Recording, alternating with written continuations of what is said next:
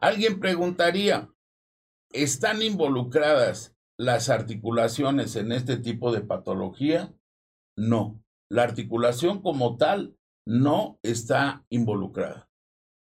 Si pensara como algólogo, en ocasiones hablando con los compañeros del medio, por definición del dolor, un dolor que dura más de tres meses y es catalogado como un dolor crónico. Y si de una o de otra forma ya se ha establecido un tratamiento y no logramos la mejoría en el cuadro doloroso, entonces este dolor es calificado como dolor crónico y persistente.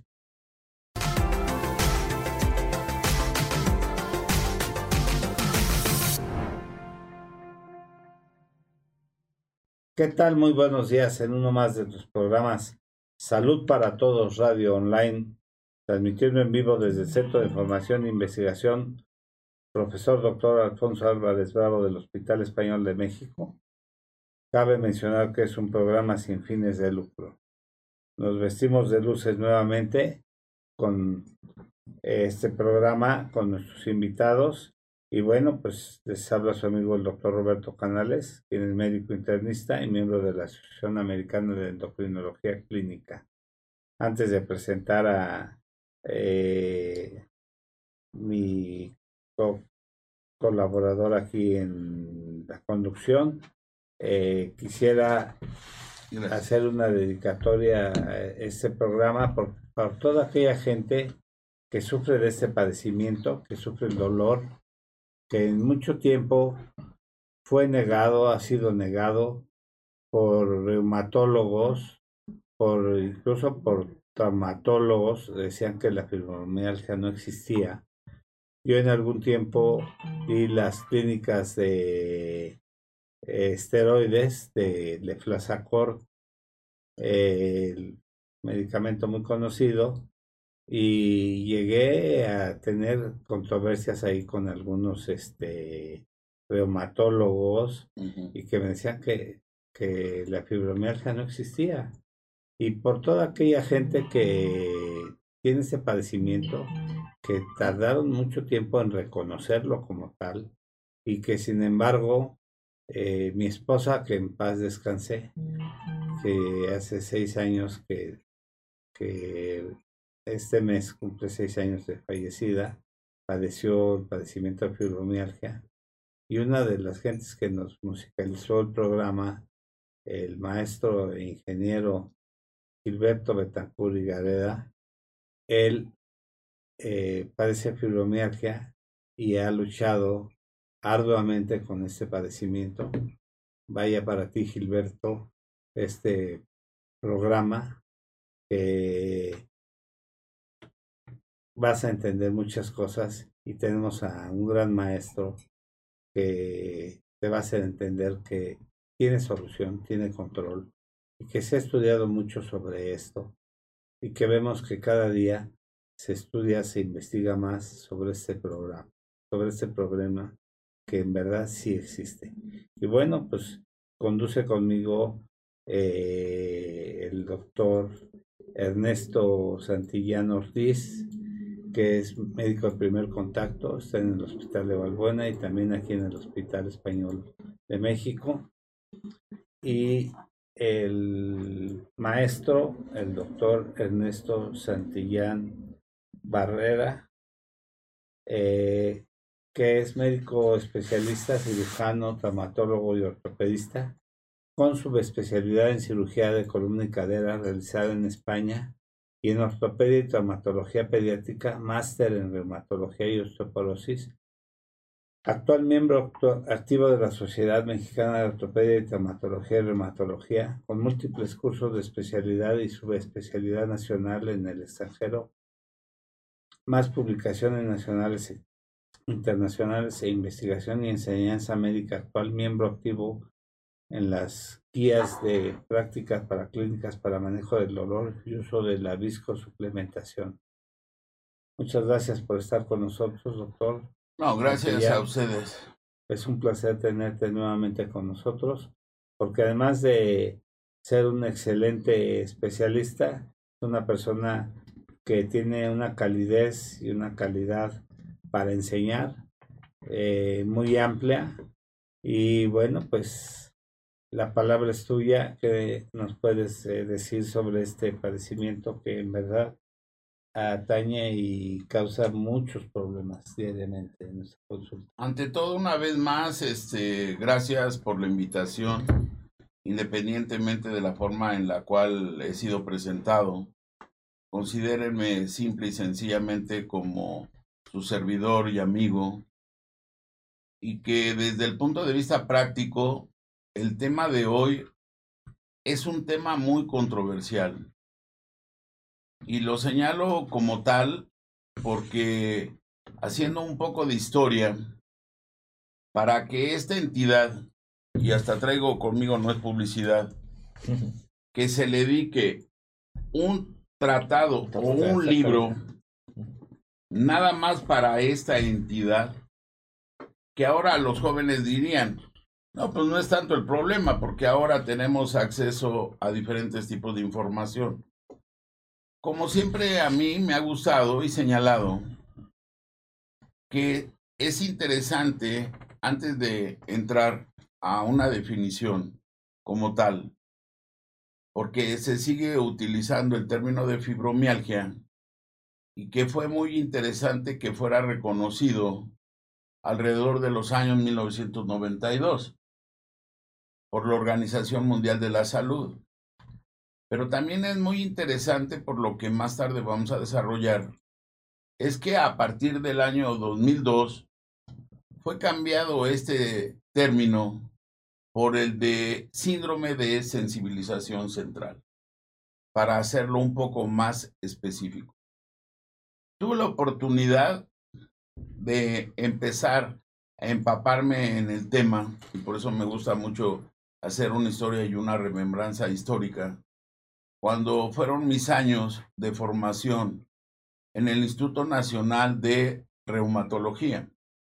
En aquel entonces tuve la oportunidad de conocer a un gran maestro todavía en vida, que fue el doctor Javier Robles Gil, y una de las personas que más han estudiado este tema, al doctor Manuel Martínez Lavín.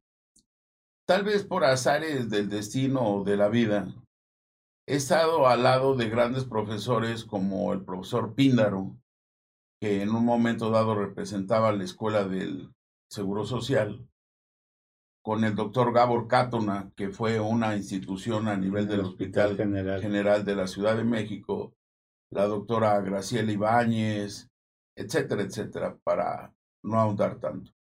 Pero a lo que voy es a lo siguiente.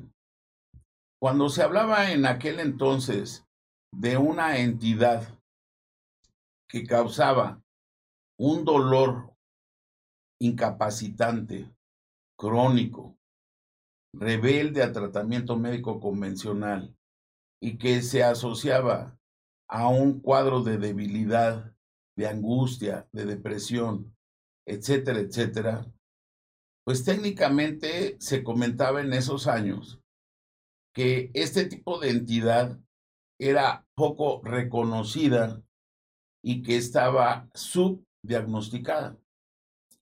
De esto estoy hablando en los años 85 a 90. El doctor Martínez Lavín, y por eso fue mi atrevimiento de traer esta publicación, fue de la gente que más reconocía la importancia de este tipo de diagnóstico. Inclusive varias de las publicaciones que ha hecho a nivel nacional y a nivel mundial precisamente son en base a este tema. Vamos a remontarnos en cuestión de los términos, porque cuando se hablaba de fibromialgia, si nos basáramos desde el punto de vista nada más etimológico, pues lógicamente es el dolor a nivel de los componentes, vamos a llamarle músculo tendinosos, en relación al cuerpo humano. Y por eso es la causa de un dolor y una contractura generalizada. Cuando tuve la oportunidad, y ahorita hasta inclusive aprovecho el espacio, de que se me invite a este tipo de foros y que tienen como finalidad precisamente establecer una dinámica de educación a nivel general, tanto en la población como dijeran los políticos de a pie y también de los compañeros médicos. Cualquier persona podría pensar en hacerse la pregunta de por qué me invitaron a mí, si técnicamente es uno de los términos o patologías que más se maneja a nivel de medicina interna, a nivel de reumatología, en otros tiempos ocupó un lugar muy importante en lo que eran las neurociencias, a lo que actualmente manejan los anestesiólogos, algólogos, etc. La respuesta está en que cuando yo me formé, pues todavía leíamos, vamos a llamarle en impreso, y dos patologías que me llamaban mucho la atención era que cuando una persona era diagnosticada, muy buen día, era diagnosticada por un cuadro de alguna enfermedad mieloproliferativa tipo leucemia o linfoma, pues generalmente ya había pasado por un médico general, un médico familiar, en ocasiones un internista, etcétera, etcétera, hasta llegar a una cadena de nueve médicos y entre los cuales se encontraba un traumatólogo y ortopedista, y que técnicamente no se había hecho el diagnóstico.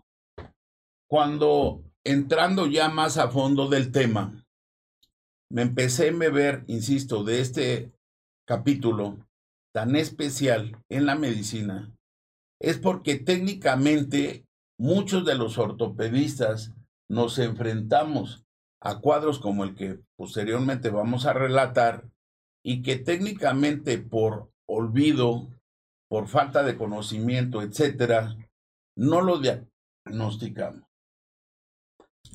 Y aquí es muy interesante porque la finalidad y el día de ayer que estuve en alguna reunión con compañeros de España, y esa es una ventaja de estos tiempos, que con la facilidad como ahorita que se está transmitiendo, nos podemos reunir en cualquier momento con compañeros de cualquier parte del mundo.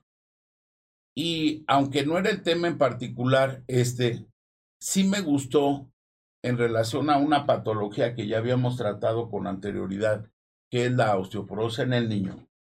Un comentario que se hizo por parte de alguno de los compañeros en el sentido que es una enfermedad que está ahí, que no está invisible, pero que técnicamente tenemos que pensar en el diagnóstico, pues para llegar a él.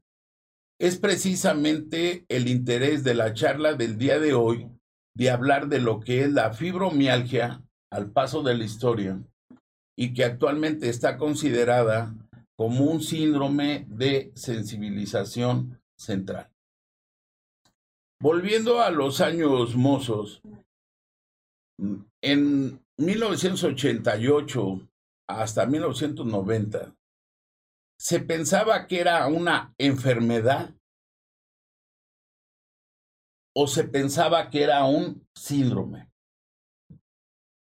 Porque dentro de la reumatología todavía existen enfermedades tabú que aún con los fármacos actuales no se pueden llegar a controlar como quisiéramos como la artritis reumatoide, como el lupus eritematoso sistémico, etcétera, etcétera, y que en ocasiones lamentablemente cursaban con una disminución en los marcadores de la enfermedad, pero que lamentablemente seguían teniendo dolor y un dolor muy importante.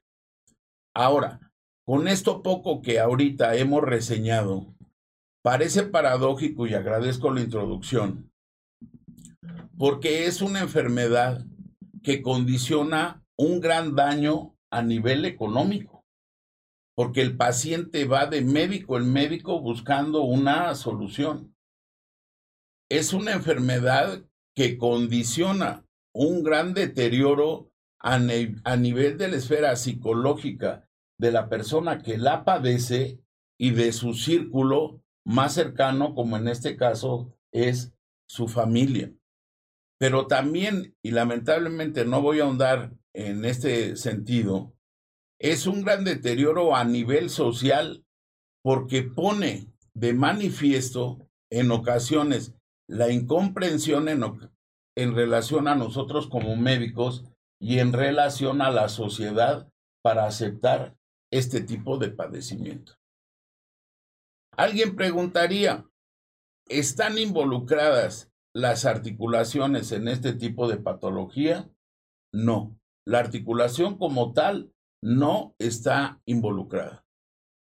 Si pensara como algólogo, en ocasiones hablando con los compañeros del medio, por definición del dolor, un dolor que dura más de tres meses y es catalogado como un dolor crónico. Y si de una o de otra forma ya se ha establecido un tratamiento y no logramos la mejoría en el cuadro doloroso, entonces este dolor es calificado como dolor crónico y persistente. ¿Algún comentario hasta el momento? quisiera. Eh, las conductas actuales eh, involucran ya manejos eh, multidisciplinarios, las terapias bimodales y hemos nos hemos permitido invitar a la doctora Alicia Ortiz Rivera, que, también maneja eh, ella es docente, psicoterapeuta y comunicadora. Obtuvo el, doctorado en Ciencias Sociales por la UNAM, maestría en Psicoterapia y Psicoanalítica por el Centro de Leia y Sociología por el Instituto Mora, certificada en Psicotraumatología por el Instituto Newman. Es integrante del Consejo Mexicano de Neurociencias y docente en la UNAM, en la Universidad de Humanitas, en las carreras de Comunicación, Psicología y Educación se ha especializado en prácticas de mindfulness altamente efectivas en los trastornos por estrés crónico, como el de ansiedad, enfermedades psicosomáticas, irritabilidad, insomnio, fibromialgia, fatiga crónica, entre otros padecimientos. Atiende pacientes con consulta individual de psicoterapia y a personal de diversos ámbitos laborales, en especial instituciones educativas del sector salud, y ha trabajado sobre la norma oficial 80 y 35. 35. Entonces, lo que mencionabas ahorita de que afecta mucho también la psique del de, paciente y, ahorita yo mencionaba de ya, ya está viendo no sé este el maestro Gilberto Betancur y Gareda que al inicio decíamos que él musicalizó el programa también y que ha luchado con, con esta enfermedad de, de la fibromialgia. Mi esposa, que en paz descanse, le negaron varios reumatólogos eh, que, que, padecía la fibromialgia. Eh, si mal no entiendo, Alicia también tuvo episodios de fibromialgia y el manejo de ellas ha hecho que los, las clínicas del dolor se preocupen por la terapia bimodal que ya involucra tratamientos convencionales. Ya ha sido tan asertiva tu, tu introducción que vemos que, que el rating del programa ha estado arriba ahorita de los comunes que, que manejamos no, se eh, los agradezco a la audiencia. Y entonces, eh, no sé, quisiera, quisiera algún, exacto, algún comentario de, de Alicia, este, para complementar la, la parte de la psique, que, que es lo que manejan eh, para, para mejorar la cuestión de la fibromialgia, porque ustedes lo tratan en, la terapia de mindfulness, ¿no? Sí, sí, sí. Pues muchas gracias, doctores. Es un honor para mí estar aquí con ustedes. Y como comenta, doctor, pues efectivamente yo soy paciente. Yo fui diagnosticada con fibromialgia en el... Hola, doctor. doctor. Yo fui diagnosticada con fibromialgia en el año 2011. Y, una, y bueno, eh, siento que tengo un muy buen eh, manejo. Como usted comenta, es algo que, se, que, que permanece, o sea, que está en, la, en el paciente como, como varias condiciones. Yo a lo largo de este tiempo la he llegado a entender como, como me dijo en algún momento, como una enfermedad compleja. Y creo que yo agradezco muchísimo que se aborde este tema porque soy uno de esos casos, que creo que es tristemente todavía la mayoría, en que se recibe un diagnóstico después de haber pasado por todas las especialidades en los hospitales a los que se tiene la atención y donde el hecho de estar atendiendo al paciente de una manera fragmentada, este, con una, por una parte los problemas gastrointestinales, por otra parte los problemas de los dolores articulares, las cefaleas, el insomnio, la depresión, etcétera, o la ansiedad, hacen que uno caiga en esto que le llaman la polifarmacia, ¿no? Sí, de acuerdo. Producto de esa, de esa forma de atención, pues yo llegué a, tener prescripciones como para hasta 13, 15 fármacos, ¿no? Entonces era verdaderamente, llegó un momento en que fue inmanejable. Eh, me encontré con esto de, la práctica de mindfulness, que en mi caso, de manera personal, fue un cambio radical por una parte, y por otra parte que también yo estuve por, por fibromialgia como paciente del Instituto Nacional de Psiquiatría, que es en ese momento, que esto fue por el año del 2013, entendí que era el único lugar en donde se trabajaba de manera integral y ahí hay todo un programa este, que lleva a cabo la, la, la doctora en psicología María Isabel Barrera, que han desarrollado todo un protocolo precisamente para tratarlo de manera integral, en donde se enseñan prácticas de, de atención a la condición emocional, de manejo de también de lo, de, en general de toda la sintomatología. Y el hecho de que sea ahí es porque la mayor parte, bueno, es un requisito llevar ya el diagnóstico descartado los aspectos este, reumatoides, el factor reumatoide, y generalmente en esa institución lo, tratan teniendo como eje el manejo de la depresión o la ansiedad y que es parte de lo, de lo que ayuda muchísimo este tipo de prácticas, pero viendo la parte de la alimentación, la parte de los aspectos cognitivo-conductuales es una terapia orientada en ese sentido. Y creo que, que, es muy, muy rico que se esté viendo esta, esta información porque llega a ser verdaderamente desgastante eh, la, el hecho de no tener una, un diagnóstico claro o una explicación, ¿no? Que, y yo entiendo que es un proceso que no ha sido fácil, eh, y que muchas veces cuando se dicen es que es cuestión psicológica, ve, acabas este, viendo el tema eh, pensando como si fuera un último reducto, pero en realidad los aspectos psíquicos, como me dice doctor, impactan muchísimo la respuesta fisiológica y cuando se logra una comprensión de lo que está sucediendo a nivel orgánico y esta conexión a nivel de los aspectos emocionales, se, se logra una gran, este, una gran mejoría en la calidad de vida. Totalmente de acuerdo en lo que está señalando y por eso es poco a poco y siempre me ha gustado y hasta no amenazo con estar volviendo todo, aunque sea como nos encanta que estés aquí. Porque hay que ir desmadejando, vamos a llamarle, poco a poco la situación del problema.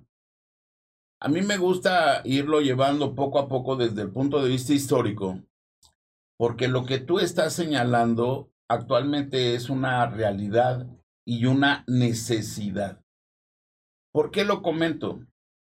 Volviendo a aquellos años, yo consideraba que cuando estaba formándome en reumatología, se consideraba como el non plus de lo que era la medicina interna estar en un servicio de reumatología.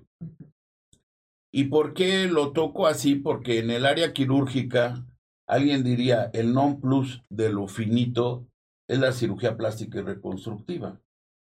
¿Por qué lo señalaba en término a este tipo de patología? Para etiquetarla, lamentable afortunadamente, y siempre voy a insistir independientemente de las charlas a las que me inviten, se tiene que recurrir a la base de la formación médica que es la historia clínica. Y que lamentablemente en nuestros tiempos no se tiene el tiempo suficiente, a pesar de la tecnología que tenemos, para realizar una historia clínica general, bien llevada y de acuerdo a la especialidad, la específica. Por ello, otro tipo de países que han incidido más en el manejo integral, como bien señalas, de esta entidad, como España, como Alemania, como Israel, parece mentira, ¿sí? Van en base a un tratamiento y a un manejo y un abordaje, como bien se ha señalado, desde el punto de vista clínico multidisciplinario en la actualidad. ¿Por qué lo comentamos? Para mí uno de los médicos que debe de estar mejor formado en clínica y en especialidad es la psiquiatría. ¿Y por qué la psiquiatría? Porque tienes que descartar cualquier lesión orgánica antes de pensar en una lesión o patología del psique. Lamentablemente este tipo de enfermedad normalmente se diagnostica por exclusión. Y antiguamente cuando técnicamente no sabíamos ni qué darle ya al paciente porque no mejoraba del dolor, se etiquetaba de que el padecimiento era fibromialgia. Aquí hasta inclusive aprovecho que estás porque técnicamente esta patología involucra a todas las especialidades. Parece mentira, a todas las especialidades. Volviendo a lo inicial, si tenemos una historia clínica y tenemos un perfil de laboratorio adecuado, tenemos que excluir otro tipo de enfermedades que cursan con lo que ahorita estamos señalando y el motivo de esta charla, un dolor crónico generalizado, discapacitante, asociado a una debilidad y a trastornos dependiendo de cuando abordemos el tema de cuadros de ansiedad, de angustia, de depresión que obedecen a las distintas fases porque aprovecho este tu presencia cuando a mí me abordan y me dicen, ¿esta enfermedad se cura? No, esta enfermedad no se cura. en primera es un síndrome. Y actualmente, y por eso alguien me decía, ¿quién debe de tratar la fibromialgia? La fibromialgia debe de tratarla, y soy tajante en este punto, la persona que tenga mayor capacidad para manejarla desde el punto de vista humano, sencillo y conductual y que esté interesado por este tipo de patología. ¿Y por qué lo señalo así? Porque este tipo de enfermedad nos pone a prueba a todos. Y nos pone a prueba porque por más que investigáramos en aquel entonces, y por eso cito la situación clínica, cuando me decían, ¿cómo se puede diagnosticar la enfermedad? ¿Hay un marcador de laboratorio? No, no hay ningún marcador en específico. Hay una situación que en la clínica, en la clínica, nos pueda orientar a este tipo de patología, sí. Un dolor crónico, persistente, generalizado, que a la exploración física por años se manejaron los 18 puntos cardinales de estimulación que van para no entrar más en Honduras, a nivel del cuello, a nivel de los hombros, a nivel de los codos, de los glúteos, etcétera, etcétera, etcétera. Para nada más manejar clínica es el estímulo de cualquier elemento tendinoso que está manejando una contractura persistente. Aquí cito a mi gran maestro, el doctor Manuel Martínez Lavín, porque antes de venir a la charla me encontré con una persona que era enfermera del séptimo piso cuando yo llegué a este hospital. Y normalmente mi primer mes fue de peleas constantes con ella. Porque yo venía de escuelas como la del Hospital General, del Centro Médico Nacional, de los distintos institutos, y ahí nos acostumbraban, aunque nosotros fuéramos médicos, que teníamos que tomar los signos vitales del paciente. Y aquí con esta enfermera, los primeros días, me recuerdo, en un momento dado, desde el punto de vista anecdótico, que me decía, déjeme hacer mi trabajo o que desconfía de mí. yo le decía, no, no desconfío de ti, pero yo estoy educado para hacer este tipo de exploración completa. Se habla de 11 de los 18 puntos de estimulación cardinal para hacer el diagnóstico. El doctor Manuel Martínez Lavín lo sintetizó en uno. Cuando se toma la presión arterial, no como ahora, que ya contamos con las situaciones de los cinturones, de los relojes inteligentes, etcétera, y utilizábamos los famosos baumanómetros de mercurio, en el momento en que nosotros estábamos subiendo la presión del baumanómetro, el paciente, o en este caso, empezamos ya a manejar un poquito con mayor énfasis la patología, las mujeres, porque generalmente son las que mayor parte la padecen, nos quitaba la mano porque tenía un dolor súper importante al subir nada más el manguito para la toma de presión arterial. Automáticamente para la gente, porque aquí todos somos iguales.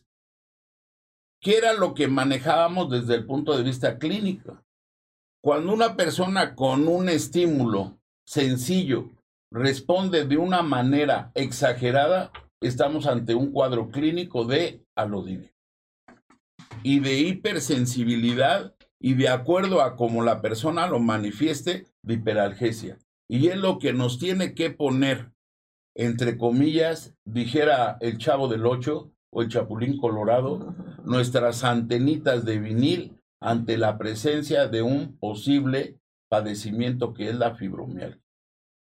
Cuando se habla de esta entidad siempre se dice si hay una alteración a nivel genética.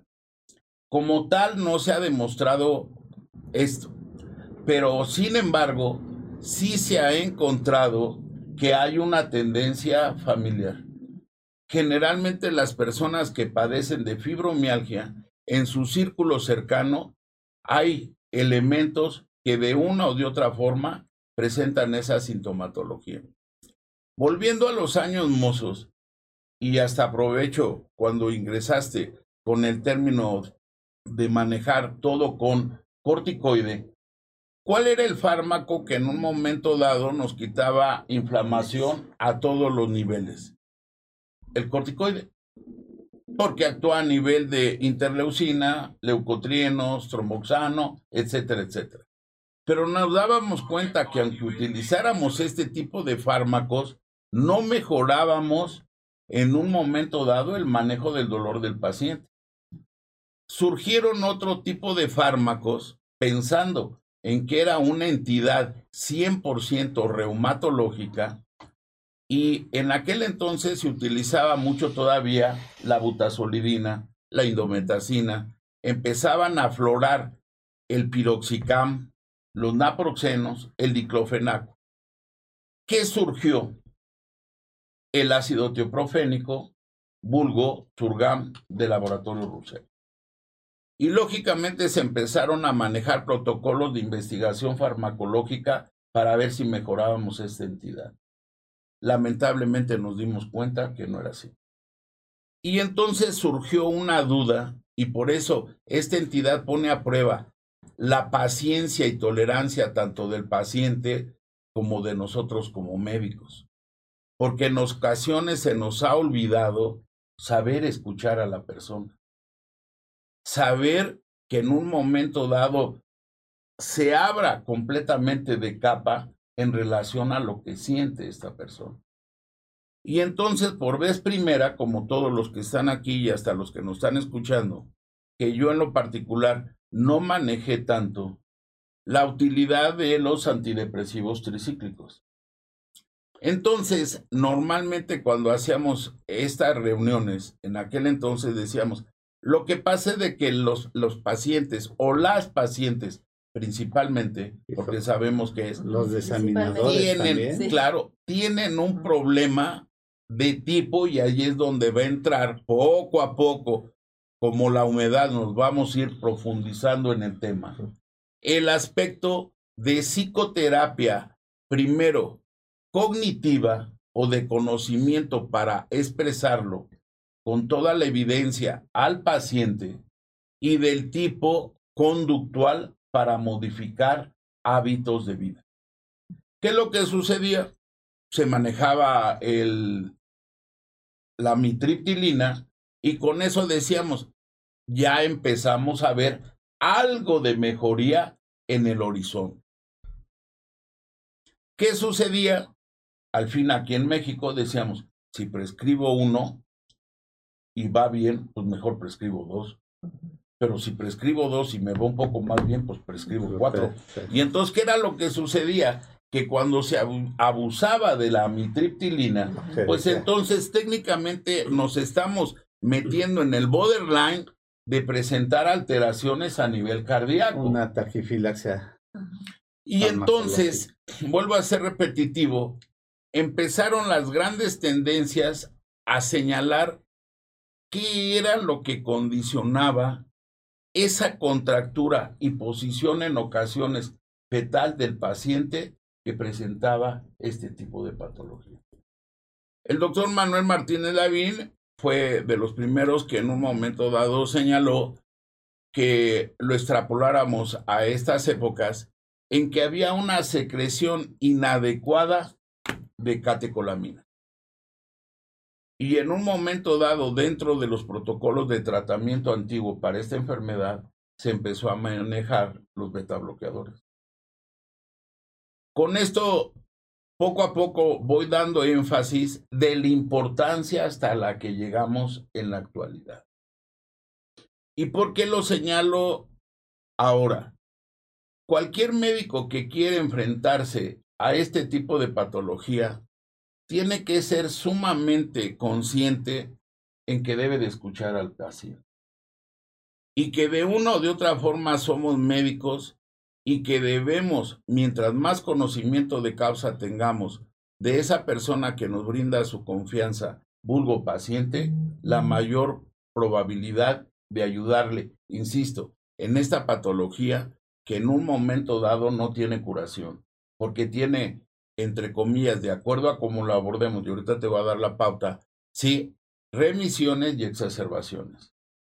A alguien se le ocurrió, ¿Tiene que ver esta enfermedad con el tipo de alimentación que tenemos? Sí.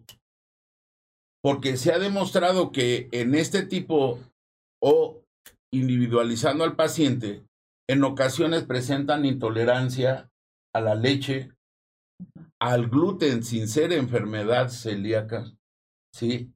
Y a una dieta con carbohidratos abundantes y se empezó a vislumbrar la posibilidad de jalar al terreno multidisciplinario y multimodal en el manejo de esta patología a los nutriólogos.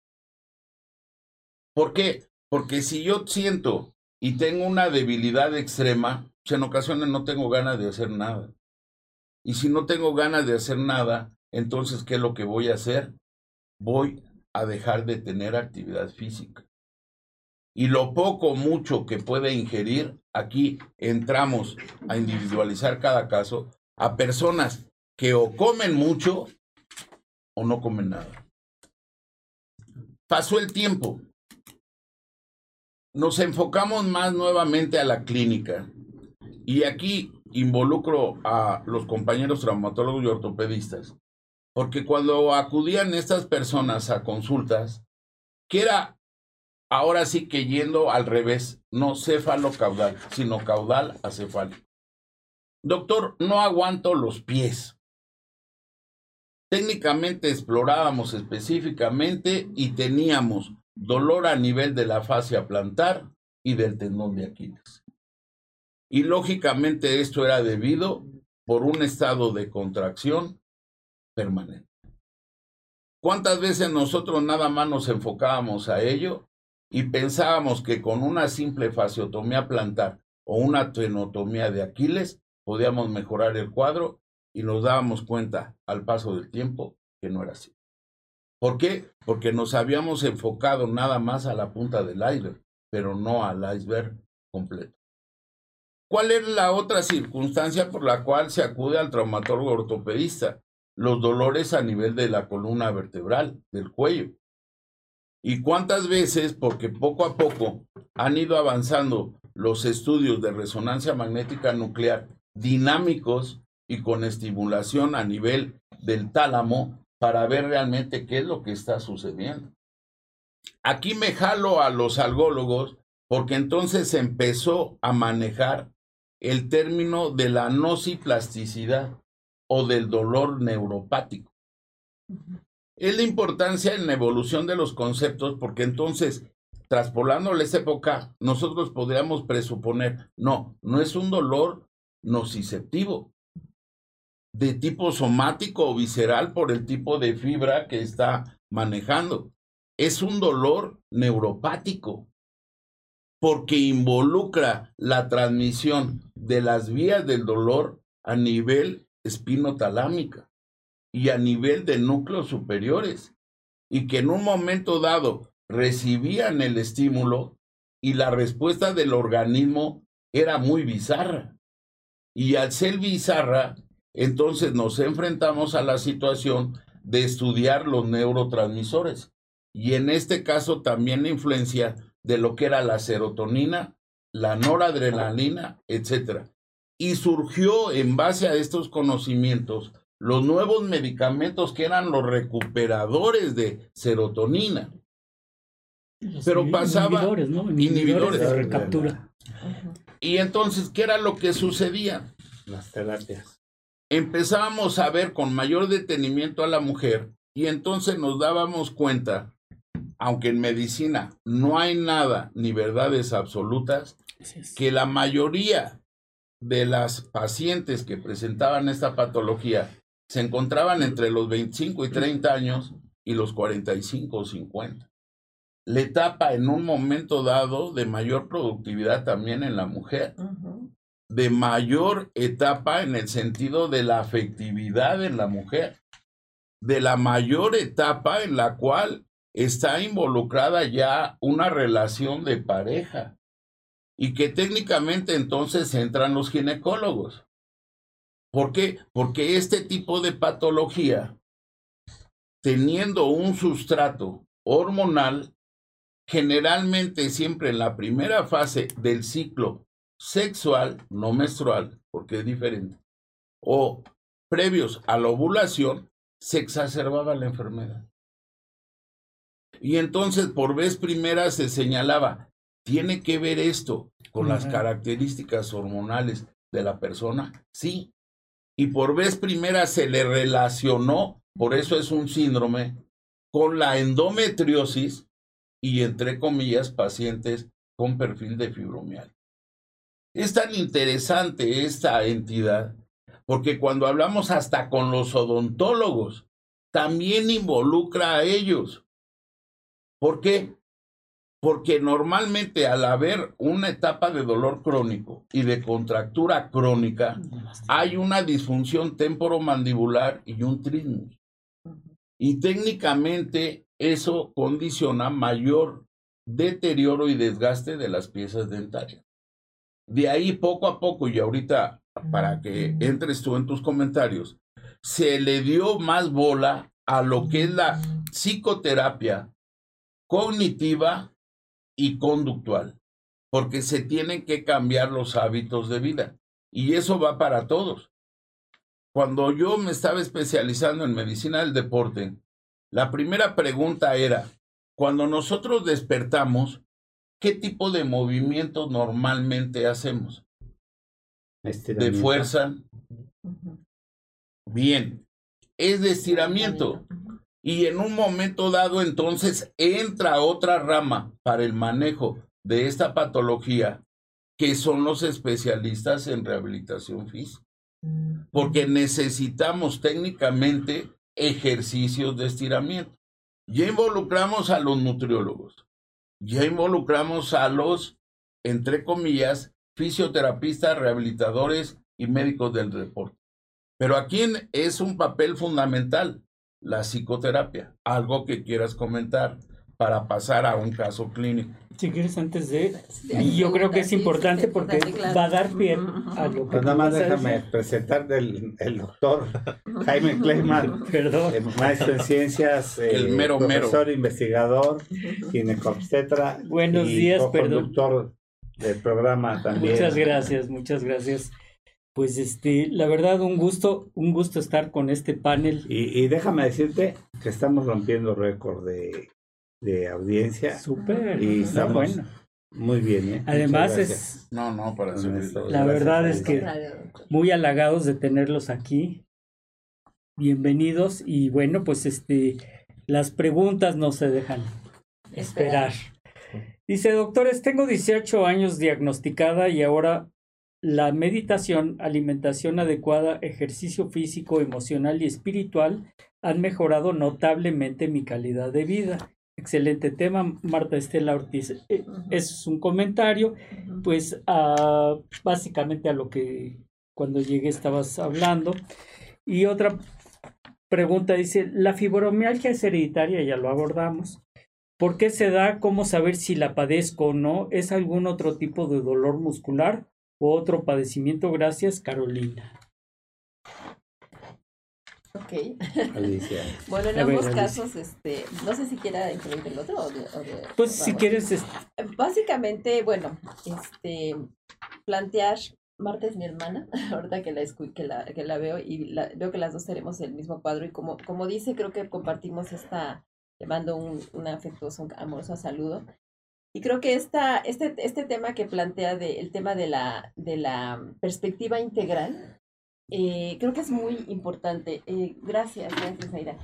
Pedí que me trajeran este cuadernillo que es el que publica la, la Instituto Nacional de Psiquiatría, en donde compendian todo lo que es el tratamiento desde esta perspectiva integral de eh, para el manejo, como aquí lo dice, ¿no? Cognitivo-conductual. Y como, Vean ahora, perdón que te interrumpa, cómo vivimos la etapa de síntesis. A lo que era este tomo tratado, ahora a una cuestión más práctica, claro. pero que involucra la difusión de este tema tan importante. Adelante. Claro, y diría que quienes escriben esto, como usted también lo, lo, hace con sus pacientes, pues ya se, ya vieron todos esos y todas las investigaciones. Y efectivamente, el doctor Martínez Lavín ha sido, que es pionero en el estudio de esta patología, pues ha sido también trabajando muy cercano con el equipo que les decía en cabeza aquí la doctora Marisabel Barrera. Eh, y, bueno, el, punto es este, ¿no? Que, que el, creo que el gran, eh, aun cuando se han hecho importantísimas aportaciones, viendo estos aspectos, digamos, fragmentados de, y yendo de parte en parte qué es lo que va, creo que la fibromialgia, ahora que lo escucho, es una patología compleja que, que, que, que nos está haciendo, que llama la atención o que está, que su función, diría, es llamar la atención a retomar el concepto de la atención a la salud como algo, como algo integral que debe de involucrar la, la, participación activa del paciente en comprender su propia enfermedad. De acuerdo. Dirá que los aspectos de la psicosomática, o sea, la forma en que el cuerpo expresa los estados emocionales, es crucial para entender esto. Y buena parte de eso se logra comprendiendo, como usted bien lo dice, doctor, escuchando al paciente. Eh, y creo que en ese sentido vale mucho la pena eh, dar este giro a la, a la formación de quienes nos eh, dedicamos desde distintas áreas a la atención a la salud, en que el contacto con la persona en su individualidad, en su condición humana, en su en la, en la realidad en que le está tocando vivir, o sea, muchas veces es, crucial, es, es más sanador muchas veces y el, y el caso específico de prácticas como la que yo promuevo, que es el mindfulness y que aquí también lo, menciona como meditación, yo, yo insisto un poco en eh, utilizar la palabra mindfulness porque implica todo un campo de investigación y de aplicación práctica en distintas áreas y que particularmente en la medicina empezó desarrollándose en, eh, en, la, en el hospital, en la clínica del Hospital de Massachusetts, en la clínica del dolor crónico. Y fue ahí donde se notó el impacto tan grande que tenía el hecho de que la persona, para empezar, regule sus niveles de estrés. Hay un programa que se llama Mindfulness Based Stress Reduction, es muy popular ya el MBSR por sus siglas en inglés, un programa de reducción de estrés basado en mindfulness, que lo que hace es ayudar a, primero, a entender cuál es la función del estrés en nuestra vida cotidiana. Entender cómo este estrés prácticamente involucra toda nuestra función orgánica, nuestras respuestas fisiológicas, la calidad de las funciones como la digestión, como la, como la circulación, como la, la presión eh, cardiovascular, etcétera, o sea, todo lo que somos eh, orgánicamente hablando, digamos que parte, lleva el foco desde un modelo biomédico que ve la parte psíquica separada de la parte orgánica hacia un modelo biopsicosocial en donde al paciente se le integra en todas sus dimensiones y se le enseña eh, y se le, se le dan la parte de la psicoeducación es crucial porque es precisamente aprender a entender lo que nuestro cuerpo nos está diciendo, pero de una manera intrínsecamente vinculada con la psique, con la mente, no, no es algo que se pueda disociar. Y ya se ha visto, por ejemplo, que la respuesta del estrés, siendo la misma desde el punto de vista fisiológico, bioquímicos, generándose la misma las mismas sustancias, el misma este, noradrenalina, las catecolaminas, este, el cortisol, etcétera, siendo la misma, tiene un impacto distinto si está asociada a aspectos lúdicos e importantes para el paciente positivamente hablando. Estoy, estoy tenso, se me está acelerando el corazón, la respiración se me altera porque estoy haciendo algo que me importa, algo que me va a permitir lograr algo como este, una meta, una cosa que tengo que atender algo que tengo que salvar, bueno, ahorita todo se nos habrá alterado porque teníamos que salvar la vida porque sonó la alarma sísmica, ¿no? Sí, claro. Entonces, eso es algo que para eso está diseñado. Pero cuando se prolonga y se empieza a asociar a pensamientos catastróficos, a no voy a poder superar esto, o va a venir el terremoto y me va a desaparecer y, y, y nos paraliza y se prolonga esa respuesta, ya empieza a generar un daño que va a ser integral de acuerdo. Y le va a dar al cuerpo de cada paciente también según tenga sus predisposiciones genéticas. Si hay alguien que tiene mayor predisposición para los problemas gastrointestinales, habrá mayor problemas de naturaleza. Si hay quien tenga mayor tendencia a problemas cardiovasculares, la presión alta se le va a venir al cielo, etcétera, etcétera, ¿no? Entonces, ¿qué pasa con la fibromialgia? Que es una entidad en donde todas estas este, alteraciones más comunes se ponen en curso, se, despliegan, se van atendiendo de manera este, fragmentada, seccionada, como partiendo al paciente en, sistemas o dividiéndolo. Y, y, no, y no se, muchas veces no se, no se procede a ver la problemática, la, la, la cuestión, como les decía, emocional y afectiva, que tan importante es, no, usted lo decía muy claramente, es más, más del 80%, entiendo que entre el 80 y 90% son mujeres, una de cada, uno paciente de cada ocho son, es un hombre, uno de cada ocho. Claro. Y, este, y muchas veces tarda de 10 a 12 años en que se dé la, el diagnóstico precisamente por esta perspectiva eh, fragmentada. Entonces creo que sí es crucial tener esta, esta capacidad de, escuchar al paciente, determinar si hay estados afectivos, emocionales que le están determinado, determinando respuestas crónicas de estrés, que ah, implica también una alteración en la capacidad de la regulación emocional. Hay gentes que se, que se estancan en la frustración, en el enojo, en, en la tristeza, como estados anímicos que están afectando la condición orgánica y que se transfieren o se, o se expresan en dolor físico, en dolor crónico. Entonces, eso creo que es fundamental tratarlo y estas nuevas perspectivas integrales sí este, son muy valiosas, eh, pero como decía el doctor, efectivamente creo que es una perspectiva multidisciplinaria, porque tampoco voy a lograr gran cosa hablando nada más a la psique del, del paciente, si tiene pésimos hábitos alimenticios, si, tiene exceso de consumo, no sé, de, de ciertas cuestiones, si es una persona extremadamente sedentaria, no tiene movilización. De carbohidratos y falta de vitamina B y D. Exactamente. Una de las cosas a nivel, nivel nutricional, aquí se implica todo un este proceso también de la revisión de los hábitos alimenticios, pero los, los alimentos conservados, los, los conservadores, los alimentos industrializados, es de lo primero que afecta. Yo es de las cosas que actualmente sé que si me voy a comer cosas este, procesadas, yo sé que al día siguiente voy a estar mal, me voy a sentir mal. Pero ya tengo una relación con mi cuerpo donde digo, bueno, pues sí, no, no hice lo adecuado, a lo mejor no había otra cosa que comer, a lo mejor me dejé llevar por el antojo. disciplina. Pero, y, y, y, y esa comprensión atenúa el impacto del dolor, ya no es tan intenso y, en realidad no, no ha llegado a ser discapacitante y mucho menos desde que ya empecé a aplicar estas prácticas. Ahí le das cabida a lo que actualmente también entra, valga el pronasmo, dentro de lo que es el tratamiento multimodal y multidisciplinario de los probióticos. Porque aquí es tan interesante porque es voy a involucrar poco a poco a las distintas especialidades.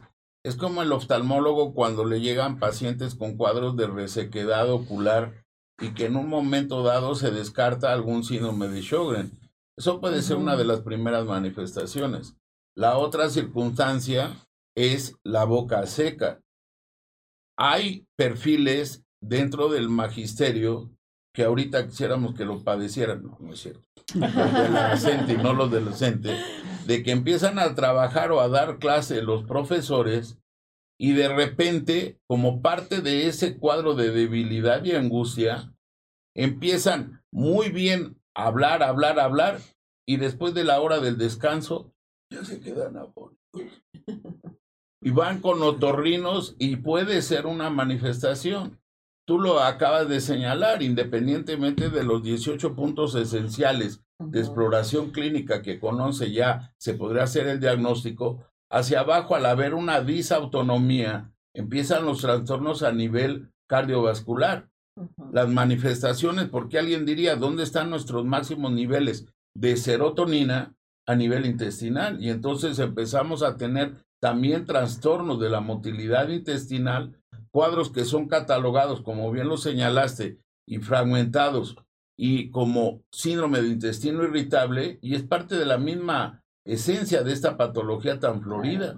Lamentablemente alguien tiene que llevar la pauta y establecer, insisto, con el mismo valor como médicos que somos, con la finalidad de ayudar a las personas. De ahí nos bajamos a nivel ginecológico y son pacientes que hay veces que esto ni lo tocamos, que son el tipo de actividad sexual que tiene una persona y que eso en un momento dado puede agravar todavía más el problema, porque normalmente pueden existir dispareunia y por lo contrario, parte de lo que es la manifestación a nivel geniturinario es la urgencia, que alguien podría decir, una cosa es polaquiuria y otra cosa poliuria, de acuerdo, de estar orinando frecuentemente. Ahora, aquí se estableció una conducta y por eso e, es un tema de lo más, de lo más, vamos a llamarle interesante en profundizar en el mismo, porque las mujeres, decía uno, involucramos sus actividades sexuales, su variante de posición sexual, y cuál es la circunstancia aunque tengan dolor crónico porque después vamos a citar hasta el caso de personas que en lo que es el área de la ortopedia parece mentira. Imagínense un cuadro de osteogénesis imperfecta, que te estás fracturando, y que tienes datos de fibromialgia, y que se embaraza la persona. Claro que se puede embarazar. Son casos de alibra, pero suceden. Ahora, eso abrió el terreno todavía más del interés a nivel hormonal o neurohormonal, porque en las primeras fases precisamente del embarazo, las manifestaciones disminuyen. ¿Y dónde vuelven a aflorar? Después del trabajo de parto. Aunque ahí la variante, y por eso es lo importante de que estés aquí, en cuestiones de psicoterapia cognitiva o cognoscitiva y conductual, involucra que al tener un nuevo ser, dices, o me preocupo por mí o me voy a preocupar por ese nuevo ser. Ahora, ¿por qué lo señalo? Porque para la gente que nos está viendo, y yo siempre se los he señalado, cualquier médico, cualquiera, puede ser un magnífico investigador. Eso a nivel de lo que está señalando, condiciona una neuroplasticidad a nivel del tálamo y la relación que existe con el hipotálamo, el hipocampo, la amígdala, y entonces ya entramos a terrenos que son de tu competencia, que son los afectivos y los emocionales. Por eso vuelvo a ser repetitivo. Esto me está dando pauta porque de veras a, mí después me van checando el tiempo, ¿eh? no déjenme ver aquí, porque todavía ni siquiera hemos entrado al terreno farmacológico que nada más es un eslabón en el manejo integral de este tipo de padecimiento. ¿Algo que quieras sondar antes de entrar a esto? Sí, ahorita eh, conectando directamente con este que dice del, que menciona del, del eslabón farmacológico, eh, reitero la importancia de, de, estos manejos psicoafectivos porque mucha, porque suele suceder que el paciente en, en, condición de estrés crónico no aprovecha el tratamiento farmacológico. O sea, el fármaco entra y como entra casi se sale. No hay esa capacidad de absorción porque el cuerpo está estresado y porque el cuerpo no tiene la condición de, asimilación. de asimilación, adecuada, ¿no? Entonces, por eso es bien importante la parte de la, de la multidisciplina. Por otra parte, y considerando este perfil eh, particular del hecho de que son mm, mm, principalmente mujeres, pero en ambos casos, eh, el tema de ah, tratar en la vida sexual aporta mucha información muy valiosa. Eh, en las investigaciones que se han hecho y particularmente en, el protocolo de la entrevista que se hace en el Instituto Nacional de Psiquiatría, es, se pregunta si efectivamente se ha habido algún tipo de abuso sexual, emocional o físico porque hay memorias traumáticas que están ahí involucradas y que pueden estar siendo una parte crucial en el desarrollo de esta patología. Y que en la medida en que no se abordan per se, y el trauma es todo un tema fascinante en el cual, en el cual digamos, me estoy orientando actualmente, eh, dirá que en buena medida está detrás de muchos cuadros y muy peculiarmente en el caso de la fibromialgia. quiero pensar justamente en, en, en, ese punto, si el psiquiatra o la persona que está haciendo el, las preguntas está pensando o, está queriendo imaginarse que la paciente está somatizando algún evento traumático habido en su pasado. Sí, definitivamente. Y el parte, este, hay una, hay un, bueno, un todo, el tema de la psicotraumatología está como que teniendo un boom. Hay un, este, un autor de origen holandés estadounidense, Besser van der Kolk, tiene un libro que se llama El cuerpo habla. Sí, claro.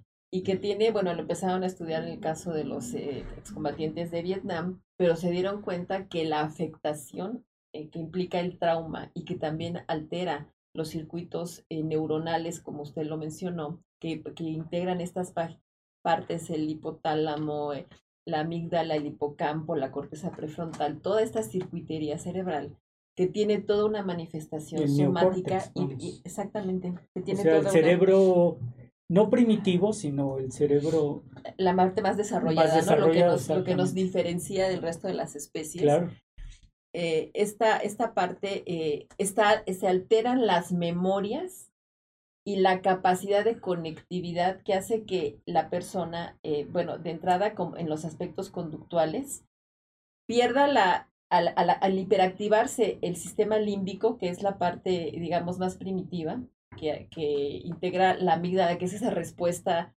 al estrés, la respuesta de lucha, huida o congelamiento, cuando se hiperactiva esto en un evento traumático, eh, esa memoria se va a estar activando en distinto, cuando perciba estímulos eh, de una manera totalmente inconsciente, porque, porque la capacidad sensorial de esta parte de nuestro cerebro es tan sutil que muchas veces no pasa por la conciencia. El trabajo es hacerlo consciente.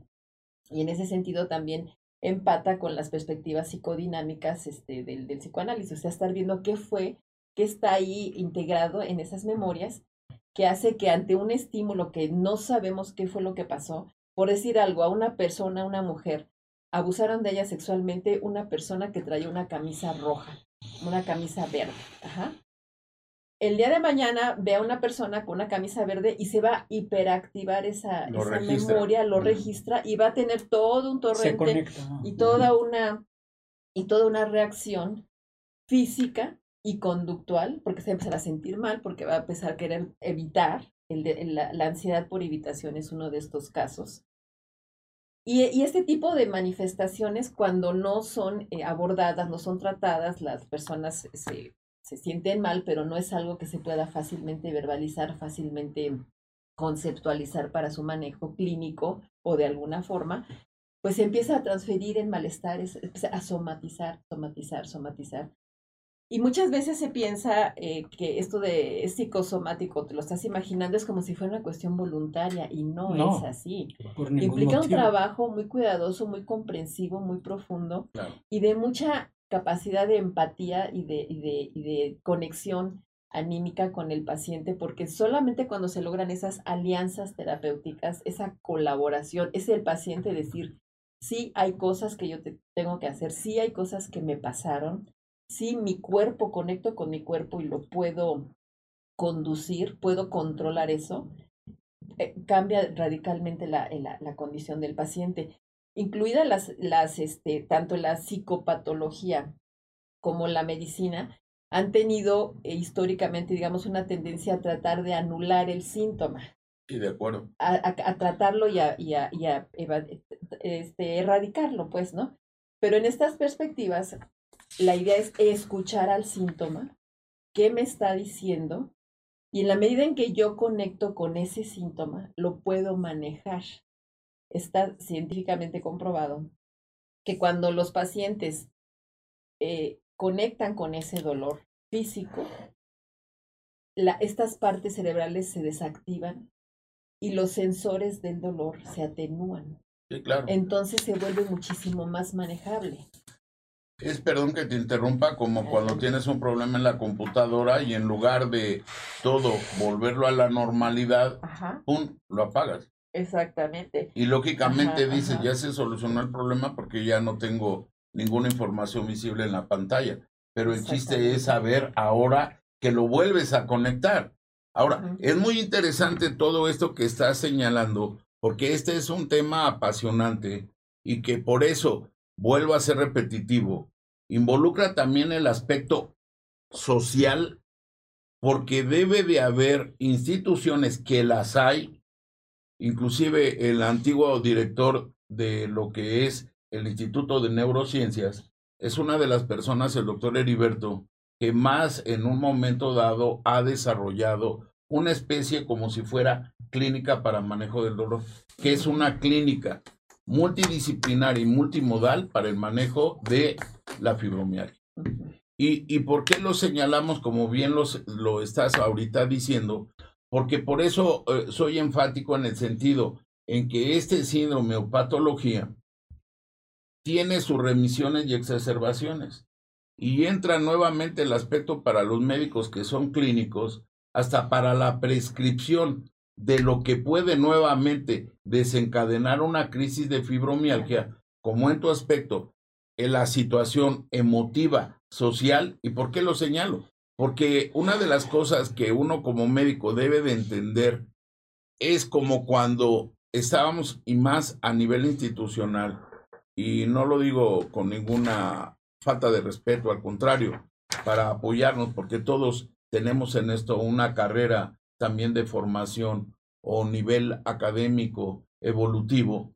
Cuando no comprendíamos algo, colocábamos una radiografía y lo peor que a una persona con esta entidad se le puede decir, pues es que no tienes nada, échale ganas. Y lo peor es cuando en un momento dado a nivel institucional uno dijera, esta persona ya, viene, mira, ¿sabes una cosa? Por no escucharla, eh, vele elaborando su, su receta y dale una licencia meca por tres días. Sí, ya hizo el otro. Eso no puede ser, porque lógicamente profundiza más ese tipo de problemas. Por eso yo fui enfático en un inicio. Esto nos pone como médicos entre comillas, a reflexionar cómo abordamos a una persona si la estamos viendo a los ojos directamente, si la estamos escuchando y poco a poco ir orientando y encaminando las cosas que me sirven y las que son paja, y que en un momento dado me va a llevar a una adecuada relación médico-paciente y que técnicamente por eso las escuelas médicas siempre están en vigencia. No lo de antaño actualmente ya es, vamos a llamarle obsoleto. Tenemos que sacar lo positivo. Cuando hablamos a nivel de psicoanálisis y que citamos a Nietzsche, a Spinoza, a Freud, etcétera, etcétera, y que alguien me decía cuando manejamos estas cosas, bueno, ¿tú eres traumatólogo ortopedista o, eres psiquiatra? O la psiquiatría, eh, ¿en dónde se aplica? La psiquiatría se aplica en todo y en todas las especialidades. Y antes, lamentablemente ahorita porque vivimos una situación, yo no le podría decir de deshumanización o desconceptualización, como quieras. Antes cuando nosotros veíamos a un paciente politraumatizado con fracturas de pelvis y que en un momento dado iban a condicionar un cambio en el hábito de vida de esa persona y de su medio, ¿cuántas veces una interconsulta que era súper importante era con la psicóloga, psicóloga o con el psiquiatra.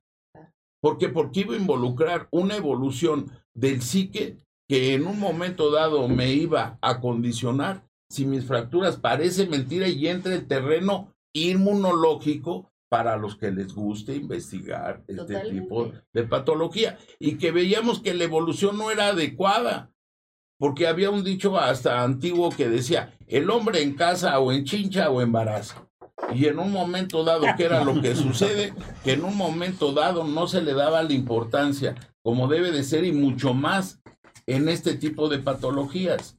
Y, aquí lo que tú mencionas es bien cierto, porque insisto, me gusta llevar esto a, a buen término, porque cuando salen por primera vez el concepto de neuroplasticidad o de dolor neuropático, ¿qué era lo que manejamos antes? Decíamos, Ok, manejamos los antidepresivos tricíclicos. Como médicos ortopedistas y más en patología de columna, podemos manejar la oxcarbamazepina, la carbamazepina. Podemos manejar el ácido valproico, el topiramato.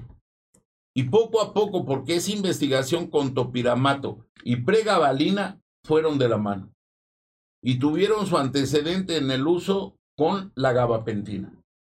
Y entonces por vez primera se empieza como un boom a manejar el concepto de neuromodulación. Y entonces es cuando decimos, ah, ahora sí ya tenemos un elemento farmacológico que nos va a ayudar también al manejo de la fibromialgia.